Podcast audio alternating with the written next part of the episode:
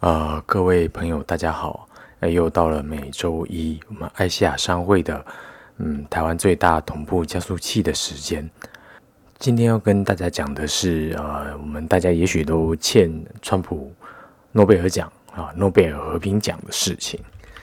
那我们首先从川普一上任的时候开始讲。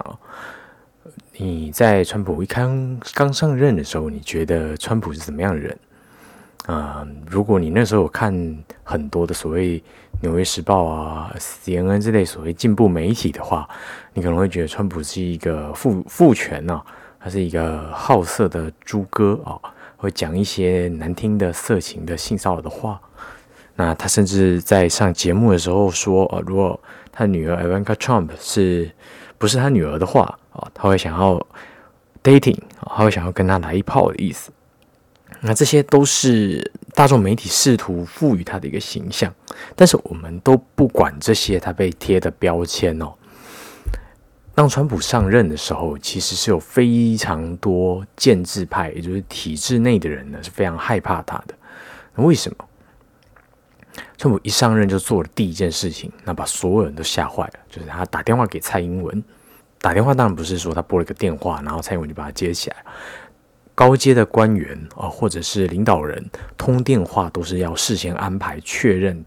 连谈话的主要内容方向都是确认好以后才打电话的。它并不是一个真正的打电话，打电话的目的在于让大家知道我没有打电话，而不是电话的内容本身。所以，当川普想要跟蔡英文讲电话的时候呢，真正要感到害怕、提防、不知所措的是蔡英文这一边啊。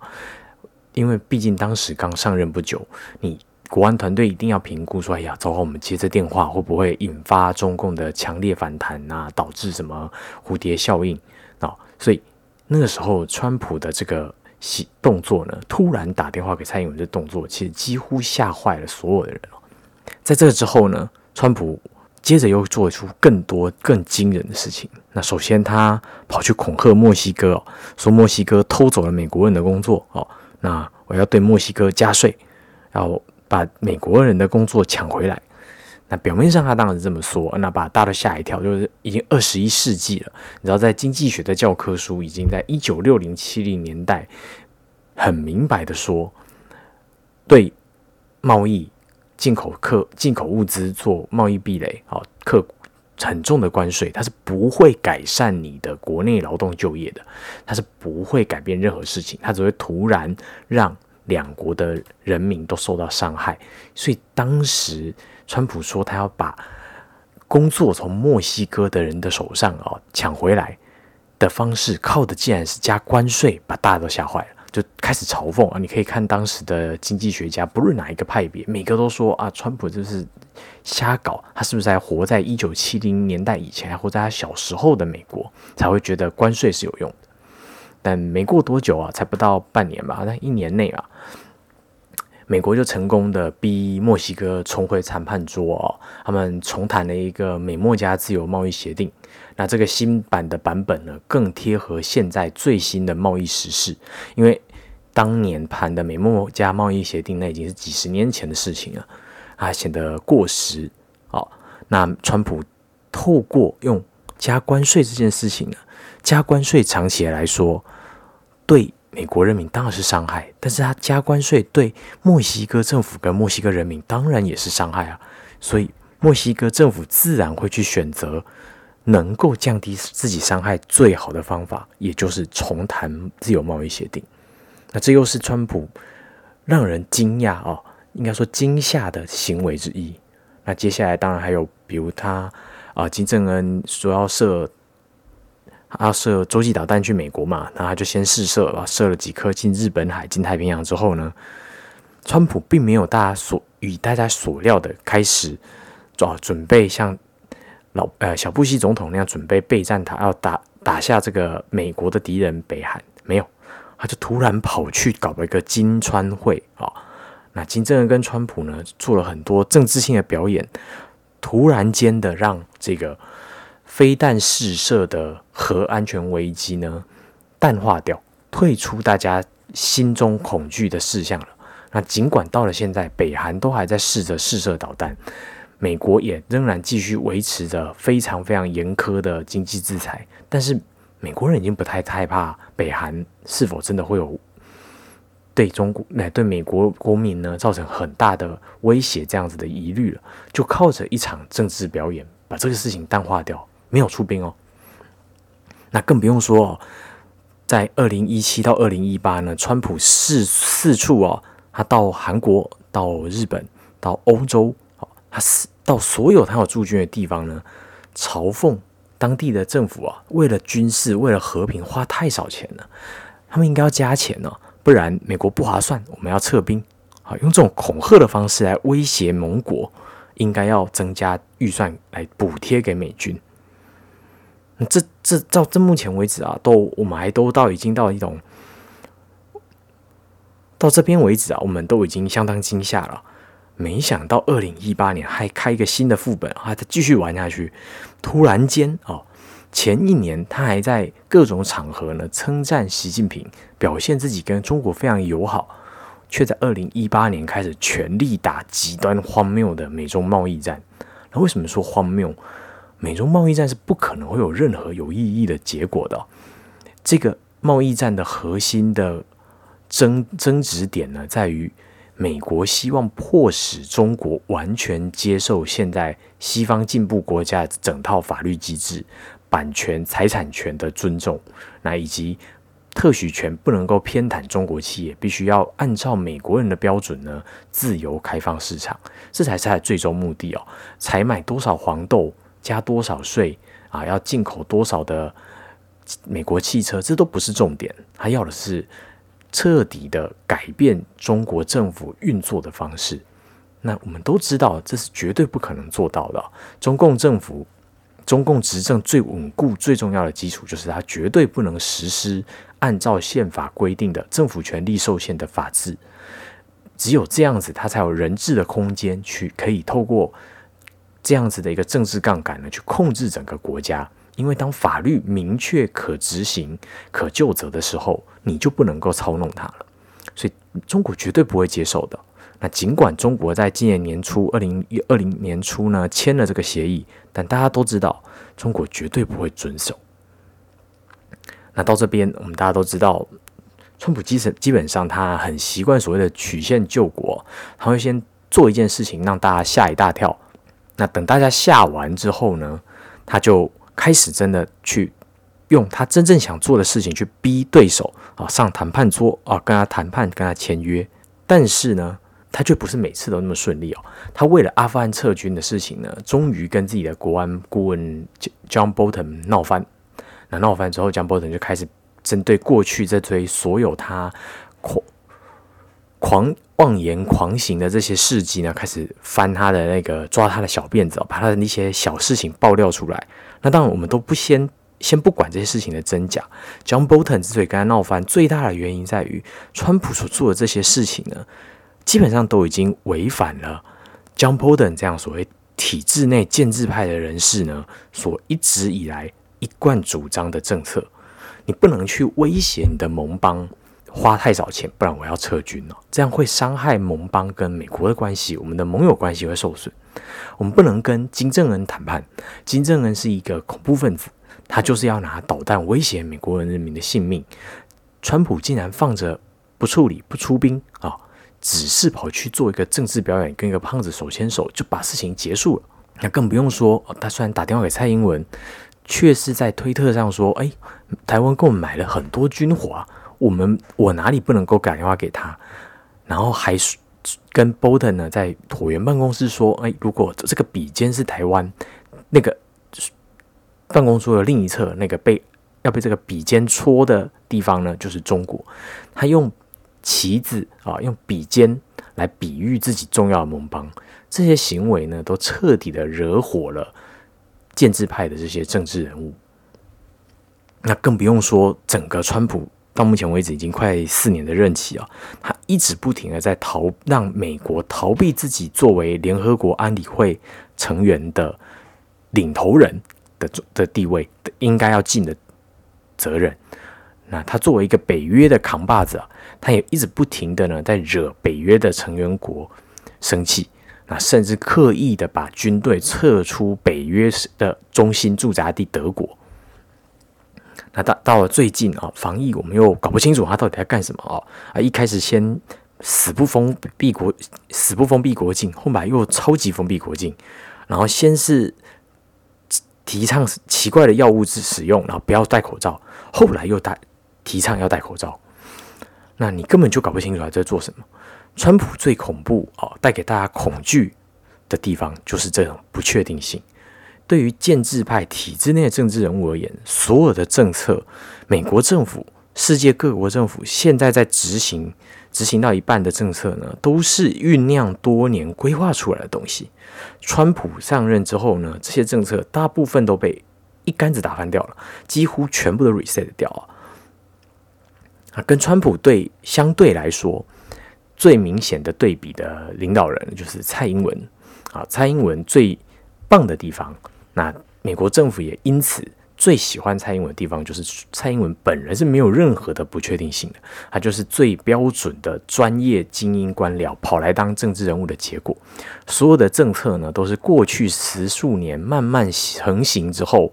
他只拍板最终的细节。所有的政策呢，什么会做，都是十年前、二十年前几乎都确定的事情了。他在最这个第二个任期的这四年呢，你大概就可以知道他要谈的就是美美台贸易协定。第二个他要处理的是啊劳保的破产的问题。那基本上这都是已经讨论十年、二十年的事情，他绝对不会碰那种你今天看到他宣布的这政策了，你根本搞不清楚怎么来的这种事情。但是川普做的所有的事情几乎都是这样，都是你根本都不知道他怎么开始的。那只是说，这半年呢，因为疫情的关系啊，美国的内政才可以说是一团乱了。川普比较比比较不再有这么夸张的不确定性的大政策可以发作了，他顶多就是跟大家嘴口罩啊，嘴奎宁，那这大家习惯了，因为他推特上面本来就常常讲一些没有任何意义的嘴炮，你去跟他认真你就输了。啊，甚至大家去炒恐恐怖攻击啊。炒 B L M 的时候，他都刻意做一些挑衅的行为，比如诶跑去教堂宣誓哦，跑去教堂望弥撒，明明就很少上教堂。那或者是 B L M 的时候，特地跑去看，因为涉嫌去禁制令的范围内呢，探望自己的前妻，那因此被警察开了七枪，差点打死那个黑人的那个镇，他特地去访问了镇哦。他做这些激化的行为呢，都是。不能够成为不确定性，那反而是很确定的，因为我们都知道，川普喜欢挑衅不支持他的选民，借这个方式强化自己支持者的对他的信赖、对他的称赞跟崇拜。那过去这半年，我们可以说，川普几乎没有再发生什么令人错愕的不确定性政策。那直到最近啊，上个月月中再度发威了，而这个发威来的非常的震撼。那就是以色列跟阿拉伯联合大公国，或者中国叫阿拉伯联联合酋长国啊，阿联酋啊，我们叫阿阿阿拉阿拉公吗？阿拉伯联合大公国，阿联呢？那川普呢？他派了自己的女婿 Kushner，那个犹太人 Kushner 去促成这件事情。那当年应该说从去年之前开始呢。库什纳呢，就一直不停的在以色列走动啊，在协助以色列的总理内塔尼亚胡呢，能够顺利的让他的政权稳固的承袭到承继到二零二零年，因为内塔尼亚胡的政权涉及贪腐的丑闻，很有可能垮台啊。川普就派了库什纳去帮助他取得国内选民的信赖哦，不论是。以色列在周边安全议题上面，美国全力的撑腰，或者是公开承认哦，由美国政府承认耶稣耶路撒冷是以色列首都啊，或者是默许以色列呢继续维持现在侵占巴勒斯坦领土的现况，这些作为呢，让内塔尼亚胡能够成功的连任。那在内内塔尼亚胡能够成功连任之后呢，我们大家都是预期。他们在努力的东西是巴勒斯坦和平协议哦，因为当时我们可以看到的是，以色列最需要签和平协议的就是巴勒斯坦。那川普派自己的女婿库什呢，在中东，要说在以色列一直走动，促成这些事情的这个做法呢，就被 John Bolton 他的那个国安顾问酸哦，就是说川普就是想要搞家族政治啊，想要找派阀门阀政治，要让自己的女女婿成为以色列的救世主，以色列的弥赛亚，这样这样嘲讽他。那当时我们大家都以为，哎，也许最后。内塔亚胡现在成功连任了，大家会觉得，哎，那大概会谈一个巴勒斯坦的和平协议，但是应该不太可能成功啊，因为不论怎么谈，巴勒斯坦一定都吃亏，他绝对不会同意，所以才会是现在这个僵局。那大家也都没有抱太大的期待，觉得一定会垮掉。没想到，哎，八月十五突然公布了，公布的是什么呢？以色列跟阿拉伯联合大公国互相承认对方的主权，也就是。他们过去因为以色列呢侵占了阿拉伯人伊斯兰教徒的土地，所以以色列的存在，它的主权，它作为一个国家呢是不被周边的阿拉伯国家认同的。阿拉伯联合大公国呢是第一个大型的国家呢公开承认以色列，并且承认以色列的首都是耶路撒冷啊，他们要。签订和平协议，正常外交化，那并且在整个和平协议的内容是完全不谈他们要为巴勒斯坦撑腰的。整个协议的内容是以色列同意暂停侵占巴勒斯坦人的土地的行为，换取阿拉伯联合大公国睁一只眼闭一只眼。所以他们其实根本就没有为自己的理论上的伊斯兰朋友说半句话，他就这样子出卖了巴勒斯坦，跟以色列建交。那我们当然不知道以色列啊，或者说川普的女婿库什纳呢，在台面下出了什么样的努力，做了什么样子的交换，才让他们彼此愿意坐下来谈。但总之呢，这个政策已经把大家吓坏了。为什么？如果说奥巴马只不过是决定鼓起勇气去决定要从阿富汗撤军，都值得拿诺贝尔和平奖的话，川普的政权所做的这件事情呢，也值得拿一座诺贝尔和平奖。这两个国家呢，从创国以来是死对头啊，以色列跟阿联酋是死对头，阿联酋甚至曾经是站在伊朗的那一边的，他跟。以色列这样子在中东唯一的一个非伊斯兰国家呢，根本就不可能有办法建交，这是过去大家从来没有办法想象的事情啊。那在这之后呢？哎，我们都还在冷却期啊，大家都震惊之余都还没有回复。这周末又宣布了更新的、令人震撼的、的不确定性的夸张的事情，那就是塞维亚跟科索沃。啊，达平达成了和平协议。那这和平协议呢，不但要决定不再彼此互相攻坚敌视，还要强化双方的经济合作。那要知道啊，这个巴尔干半岛的这个塞尔维亚呢，他在前身南斯拉夫的时候，跟美国是有夙愿的。美国当时作为北约的扛把子啊，参与了南斯拉夫的内战。那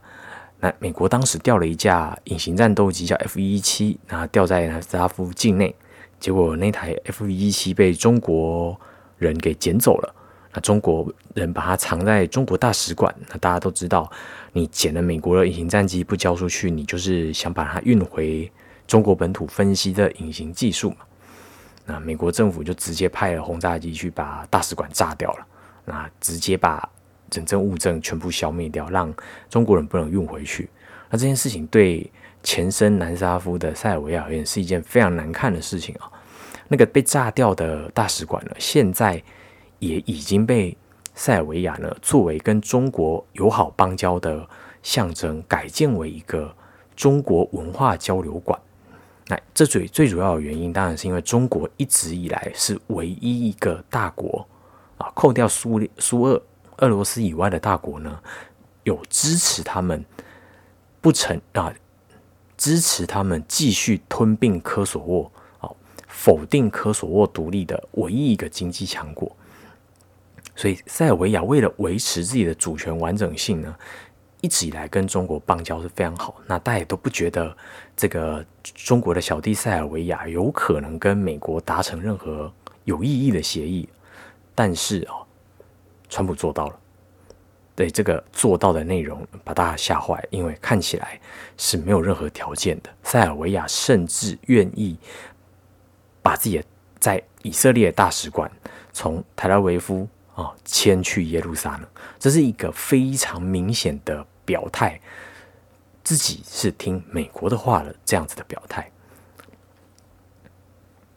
那当然，我们可能会比较呢，有可能猜的猜想是，因为塞维亚啊经济一直想要发展，那他是一直非常希望能够加入欧盟。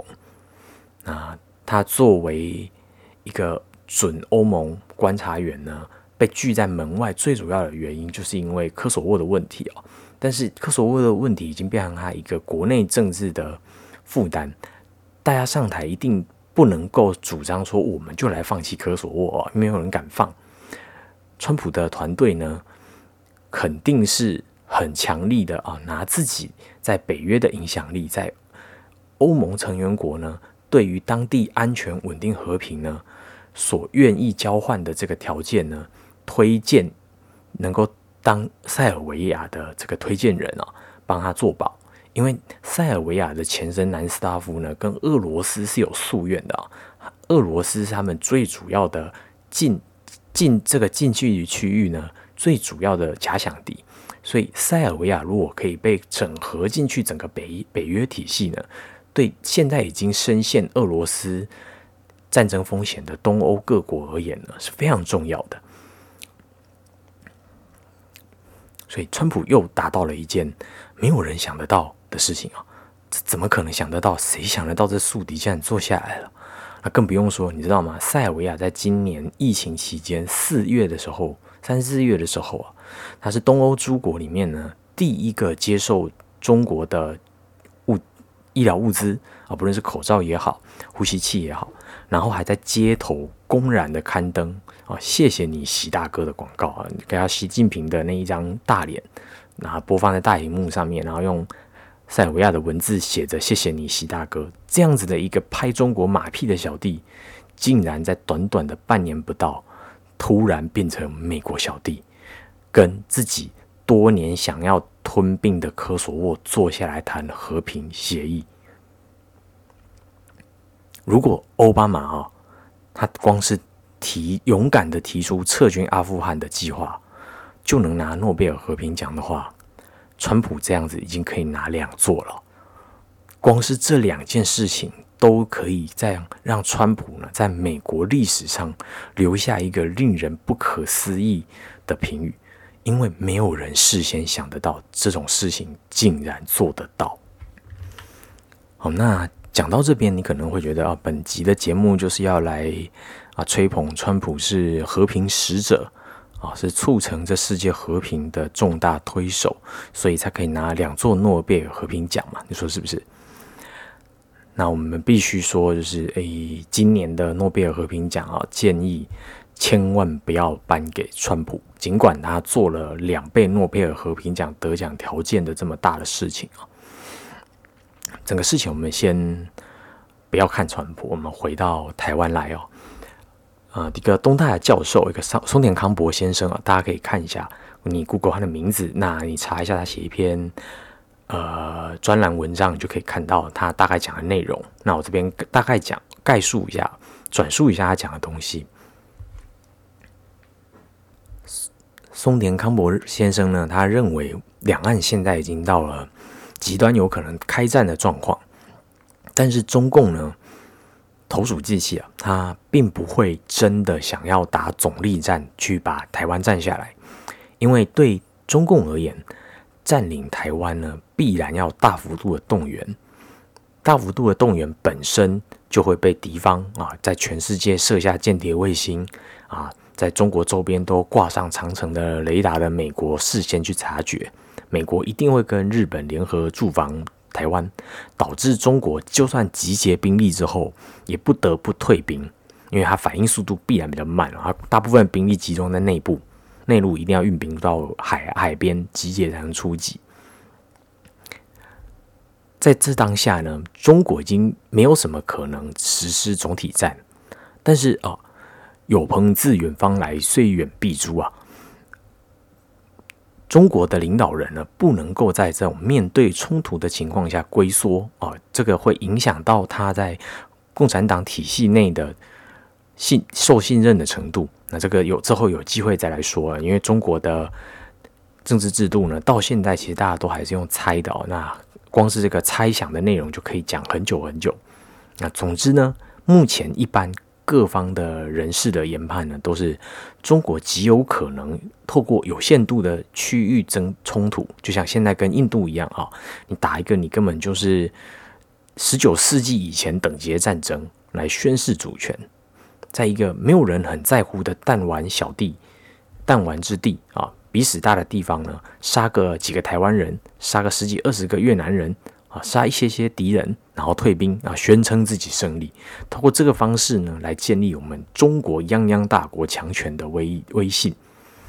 因为如果不这么做呢，习近平很难证明自己可以三连任。因为二零二二年呢，他就要像毛主席一样，成为一个终身连任下去的领导人。没有人能够扯他后腿，没有人能够拉拉他下台。现在能够让他一瞬间失去政治地位的。只有当初一直力挺他到现在的那些人了，他只差最后一步，他就可以当毛主席第二，基本上已经要成功了。但是他的这个成功的路上有一个最大的障碍啊，就是美国，美国的种种外交手段呢，正在逼迫中国政府吞忍下去。中国政府不再能够站起来大喊一声“去你妈的美国”，我们要实现中国梦，不行。美国在逼中国低头跪下去啊！那当中国真的被迫要低头跪下去的时候，习近平的三连任就会消失。所以，习近平在逼到最紧极端、最紧绷的时候呢，他不得不透过对外的战争来维持自己的地位的稳固啊！毕竟战争状态、阵前换将是兵家大忌啊！没有人愿意，除非你真的想低头到底，真的趴在地上迎接美国来朝啊！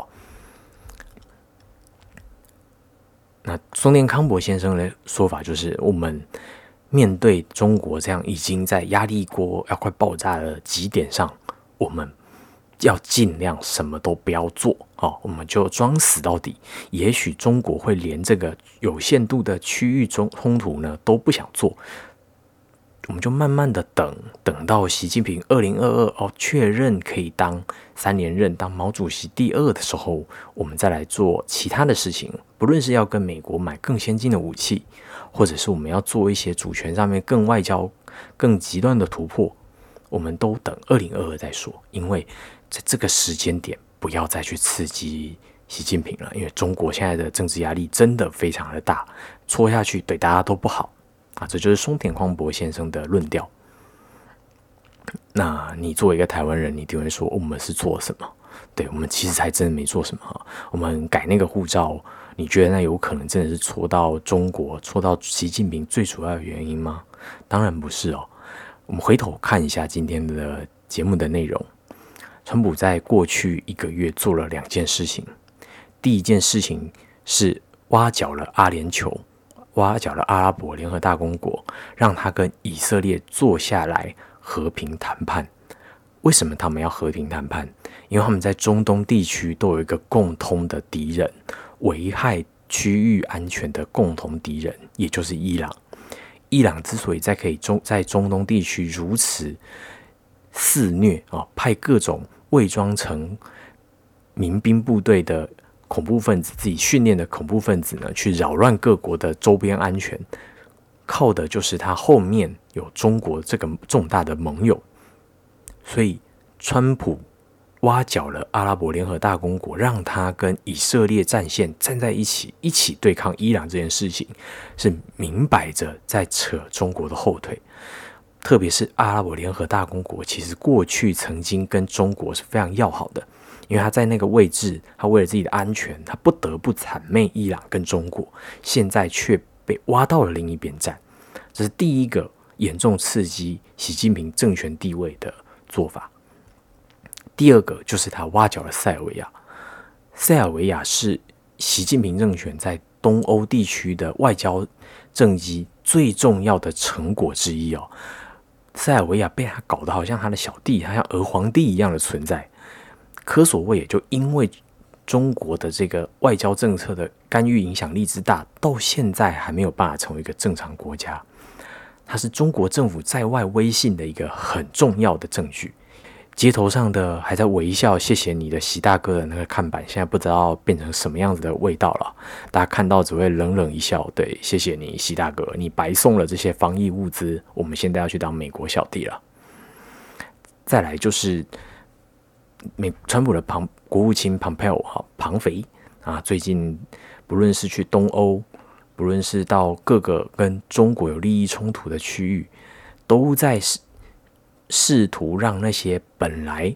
要保持中立的国家呢，被迫必须要说一些难听的话，让中国政府颜面扫地。中国的外交部长王毅这次欧洲行就因此脸上无光啊，他四处放狠话，四处说非常难听的话，换来的是欧洲各国的冷淡以对。听到这里，你应该很明白，川普这两个可以拿诺贝尔和平奖的政绩，他。根本上的目的就不是要拿诺贝尔和平奖，他不是要推动和平。这两个和平协议是不正义的和平，不正义的和平就会带来战争。因为川普所做的这两个，以及后面啊，可能未来一年、两年，川普还会做更多事情，乍看之下是在推动区域和平，让敌子。本来有争端的敌人彼此坐下来谈，但他真正的目的都是要告诉习近平：你要跟我们美国政府认真的玩，你玩不赢我们，有种来打，我们想要看你打我，因为这样我们才有理由、有借口，可以一口气把你打到跪在地上。所以，川普在追求的并不是和平，他在追求的是战争，而且很有可能是一场。全面性的战争。